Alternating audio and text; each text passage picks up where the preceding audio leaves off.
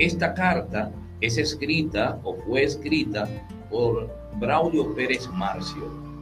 Braulio Pérez Marcio, autor del libro Vislumbre de Esperanza. Y la carta, que es dirigida a nuestro hijo, en este caso mi hijo Christopher, y a todos nuestros hijos, Ernesto Flores, aquí les va la, la carta, el sentido de la honradez. Querido hijo, fíjate un ideal ennoblecedor. Fíjate un ideal ennoblecedor. Fíjate un ideal ennoblecedor. Busca la bendición del cielo y luego lucha con tesón hasta alcanzarlo.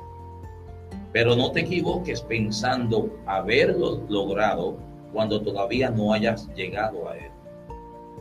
No te conformes con la suposición de que ya eres lo que esperaste ser, cuando en realidad todavía estás muy lejos de serlo. Una moneda falsa puede parecerse mucho a la verdadera, pero no por eso deja de ser una imitación. Podrá engañar a cierto número de personas, pero su fin es inevitable.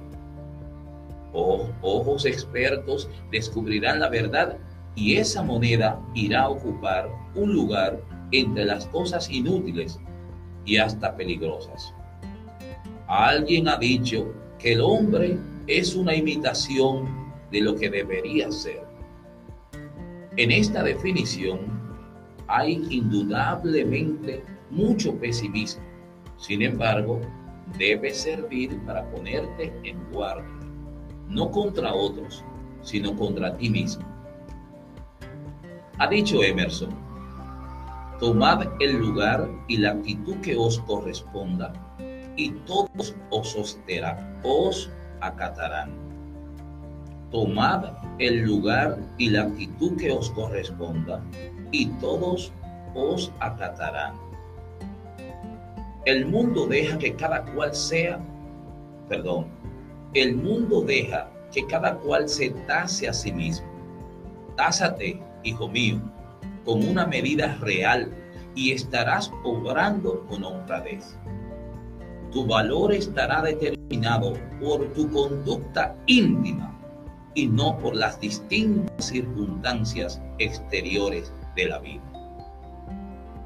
Todas ellas no son más que accidentes que antes o después pasarán, pero tú quedarás. Lo que realmente seas permanecerá contigo para siempre. Hace muchos años dijo el filósofo Séneca, deben medirse los hombres por su conducta, no por sus funciones. La conducta es obra de cada uno, la función la impone la suerte. No te rodees de la falsa aureola que la soberbia proporciona a quienes se dejan engañar por ella. Algunos cuando son soberbios y despóticos, creen ser fuertes. Cuídate de ese peligro. No caigas en la vanidad de suponer que el eje en torno al cual gira el mundo eres tú. La soberbia es una de las principales causas de fracaso en la vida y pocas personas hay tan antipáticas como quienes la padecen. Una de las fuentes de la soberbia es el amor propio desmesurado. ¿Cuántos se, se parapetan tras ella para compensar sus falta de mérito? Y hay quienes llevan su soberbia hasta tal grado de ridiculez que cuesta trabajo tomarlos en serio. No, hijo mío, las personas de verdadero valor no necesitan de ningún artificio para destacarse. Lo hacen naturalmente, sin esfuerzo alguno. ¿Cuánta verdad encierra el proverbio turco que dice, una onza de vanidad deteriora un quintal de mérito. Encausa tu vida por caminos que produzcan verdadera satisfacción. El engreído vivirá siempre con el alma poblada de humo. Será una carga que los demás sufrirán con mucha dificultad. Él, a su vez, tampoco soportará a quienes no caben en el mundo ficticio que le crea su vanidad. Mantener un mundo, mantener ese mundo artificial que proporcionan la soberbia y la infatuación cuesta tanto, exige un esfuerzo tan continuado y agotador que el carácter termina por agriarse y la persona se hace intratable y difícil de sufrir. Mídete, hijo mío, con una medida exacta, porque eso es honrado. Y busca en las cosas la sana alegría y el gozo que las cosas tienen. ¿Cuántos arrastran una vejez prematura porque no saben vivir, porque ajan el tesoro de su juventud y lo deforman a fuerza de actitudes y sentimientos ficticios? Gregorio Marañón ha dicho, la, a la postre, el joven será viejo si no muere antes, y el viejo si sabe serlo, conservará los valores trascendentes de su pasada juventud sobre el tesoro de su actual experiencia y sabiduría. Por eso, cuando alguien me dice como un mérito que es joven, le respondo siempre con esto, con eso. Probablemente, probablemente no le interesa a nadie más que a él ¿Cuántas veces el joven que se jacta de serlo, que casi siempre es el menos dotado de auténtica juventud, no nos descubre a las primeras palabras el alma poblada de arrugas y caras? Ya te lo he dicho antes y te lo repito ahora, que la más pura fuente de verdadero gozo y de genuina alegría es la que proporciona el libro sagrado que se conoce como la Sagrada Escritura. Nada hay superior a él.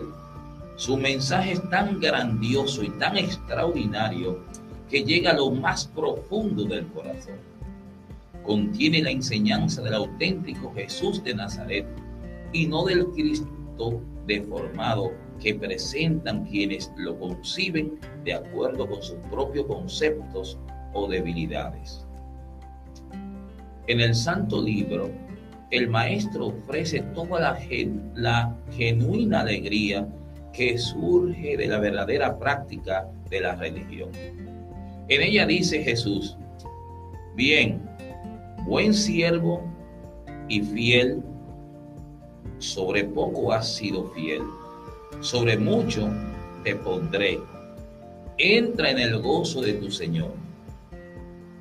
Jesús promete gozo y no, golpe, y no golpes al pecho.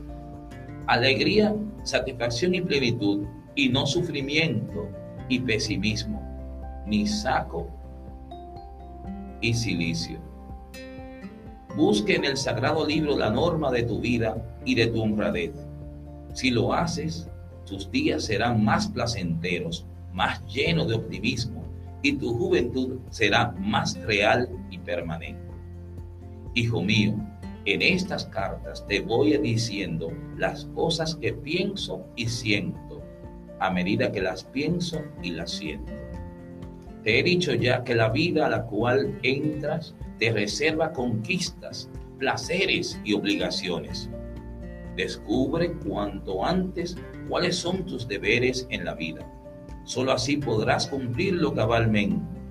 Se dice que en cierta ocasión, Alejandro Dumas, hijo, hijo, Alejandro Dumas, hijo, declaró una vez, es fácil cumplir con el deber, difícil a veces es saber cuál es.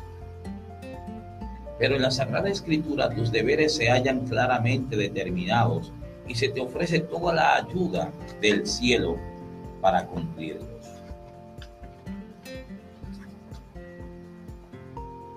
una de las responsabilidades de tu honradez que debes cuidar más celosamente es la que se relaciona con tus palabras.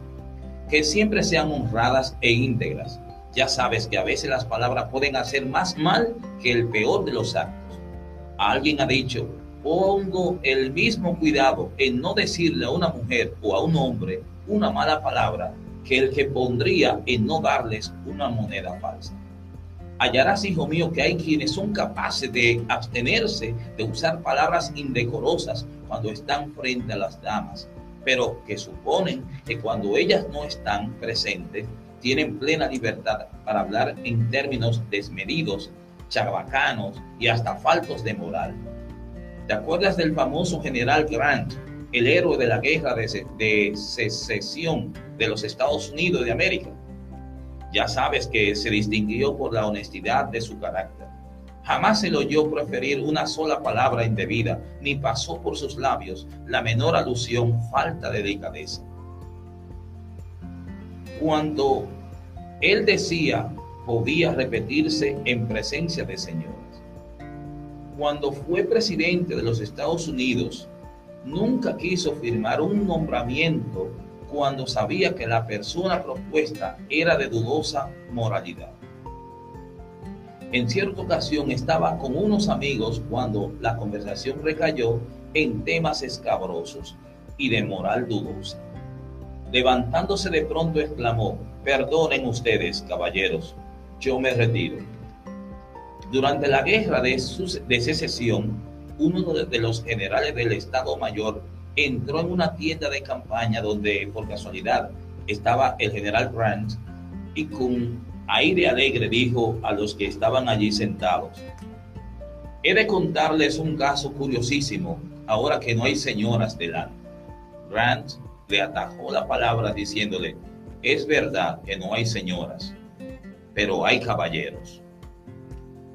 Nunca olvides el proverbio oriental que dice, los hombres tienen una ventaja sobre los animales, la palabra. Pero si las palabras no son discretas, es preferible el animal al hombre. Se dice que cierto día se presentó un joven en la escuela de la de elocuencia de Isócrates solicitando ser admitido como discípulo y rogó que se le indicara cuánto debía pagar. Y Sócrates lo escuchó atentamente y luego le indicó que debía pagar el doble de lo que pagaban los demás. ¿Cómo? exclamó sorprendido el joven. Siendo yo solo uno, quiero usted que pague como dos. Es que, explicó Isócrates, aunque eres uno, tendré que trabajar contigo más que con dos. ¿Pero por qué? Pues es muy sencillo.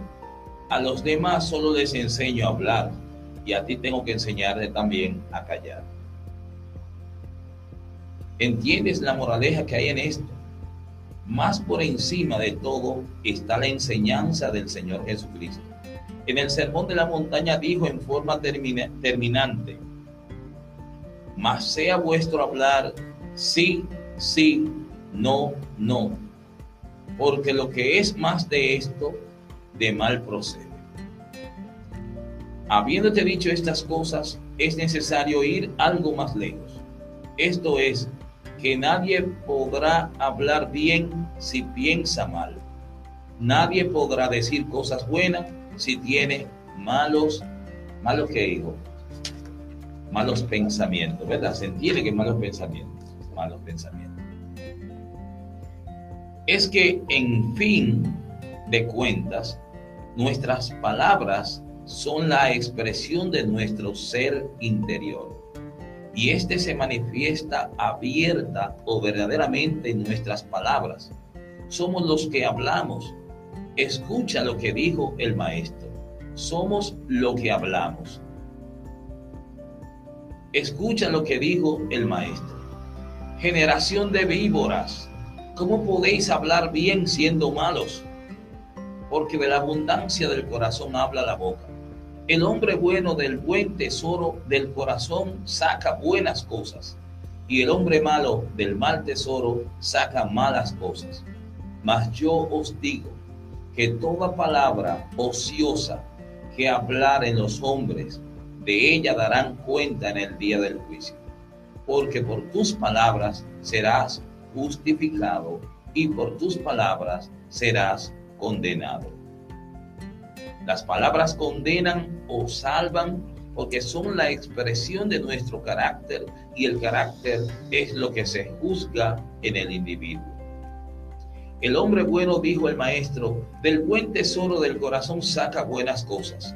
Recuérdalo siempre, hijo mío, que tu corazón sea bueno, noble y honrado, para que produzca obras buenas. Se dice que Teobata se vanagloriaba ante Sócrates de que era capaz de quitarle todos sus discípulos.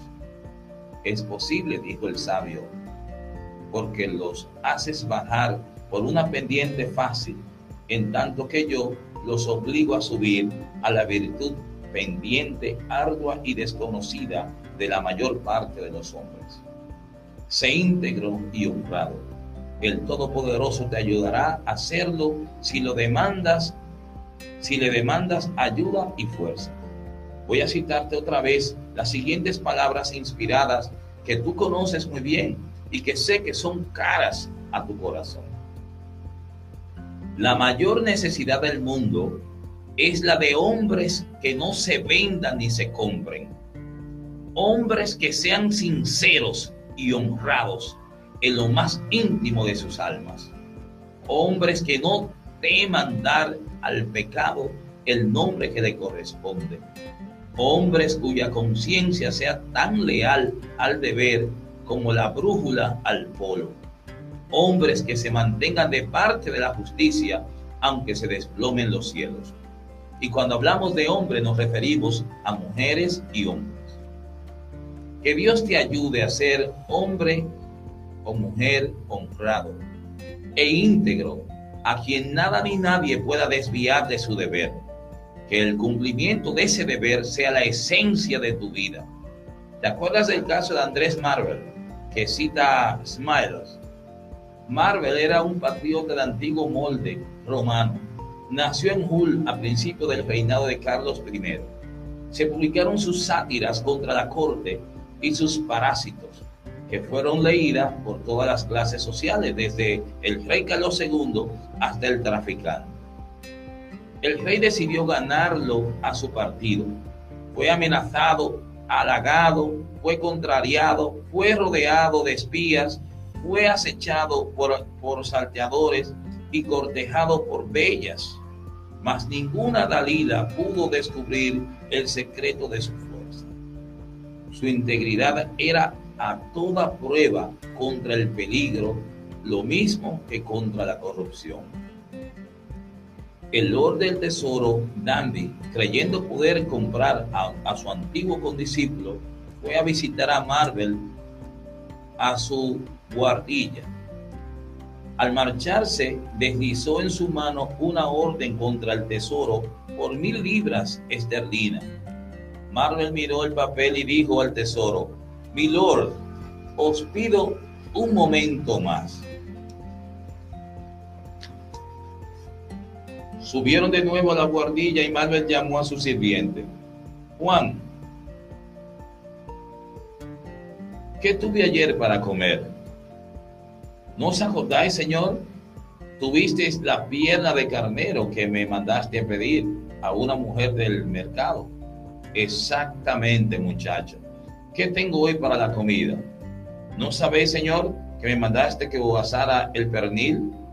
Así es, justamente y dirigiéndose al tesorero de, dijo Marvel, Milord, ¿habéis oído la comida de Andrés Marvel?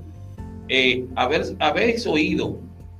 La comida de Andrés Marvel ya está suministrada. Aquí tenéis vuestro pedazo de papel, no lo quiero. Cuenta Nemesio García Naranjo que cuando el mariscal Ney, después del desastre de, Waterloo, de Waterloo, era juzgado en París por el delito de alta traición, su defensor tuvo la ocurrencia de hacer notar al tribunal que el príncipe de Moscovia no había nacido en Francia, sino en Saint-Louis, que entonces formaba parte del ducado de Luxemburgo y luego fue territorio de Prusia. Y arguyó que no siendo francés, tampoco era súbdito de Luis XVIII y por tanto no había cometido el delito de alta traición. El argumento era hábil e irrefutable, pero el primero en rechazarlo fue el propio reo, que se levantó indignado del banquillo y dijo en tono airado, prefiero morir como francés que salvarme, que salvarme amparado por otra bandera. Como hubiese podido el mariscal Ney, hombre de principios, comprar su salvación y su libertad mediante un subterfugio que hubiese sido la negación de aquello por lo cual había combatido toda su vida, toda su vida. Cuando los Estados Unidos terminó la guerra civil, una compañía de seguros le propuso al general Robert, Roberto E. Lee la presidencia de la empresa con un sueldo notablemente alto. El general explicó a los, a los directores de la compañía mencionada que ignoraba todo lo referente al negocio de seguros de vida y que por lo tanto la remuneración que le ofrecían era exagerada. Les respondieron que no pretendían que supiese mucho sobre seguro, que solo les interesaba hacer uso de su nombre. Y bien, señores, repuso Lee, si mi nombre es tan valioso, ¿no creen ustedes que debo usarlo con sumo cuidado? Rechazó el ofrecimiento que se le había hecho y aceptó la dirección de un pequeño colegio con un sueldo de 1.500 dólares anuales. Hijo mío, inspírate en estos ejemplos y, sobre todo, en el magnífico e incomparable ejemplo de Jesús de Nazaret, quien debe ser el ideal supremo de tu honradez. Vive de acuerdo con sus principios y tu corazón producirá obras buenas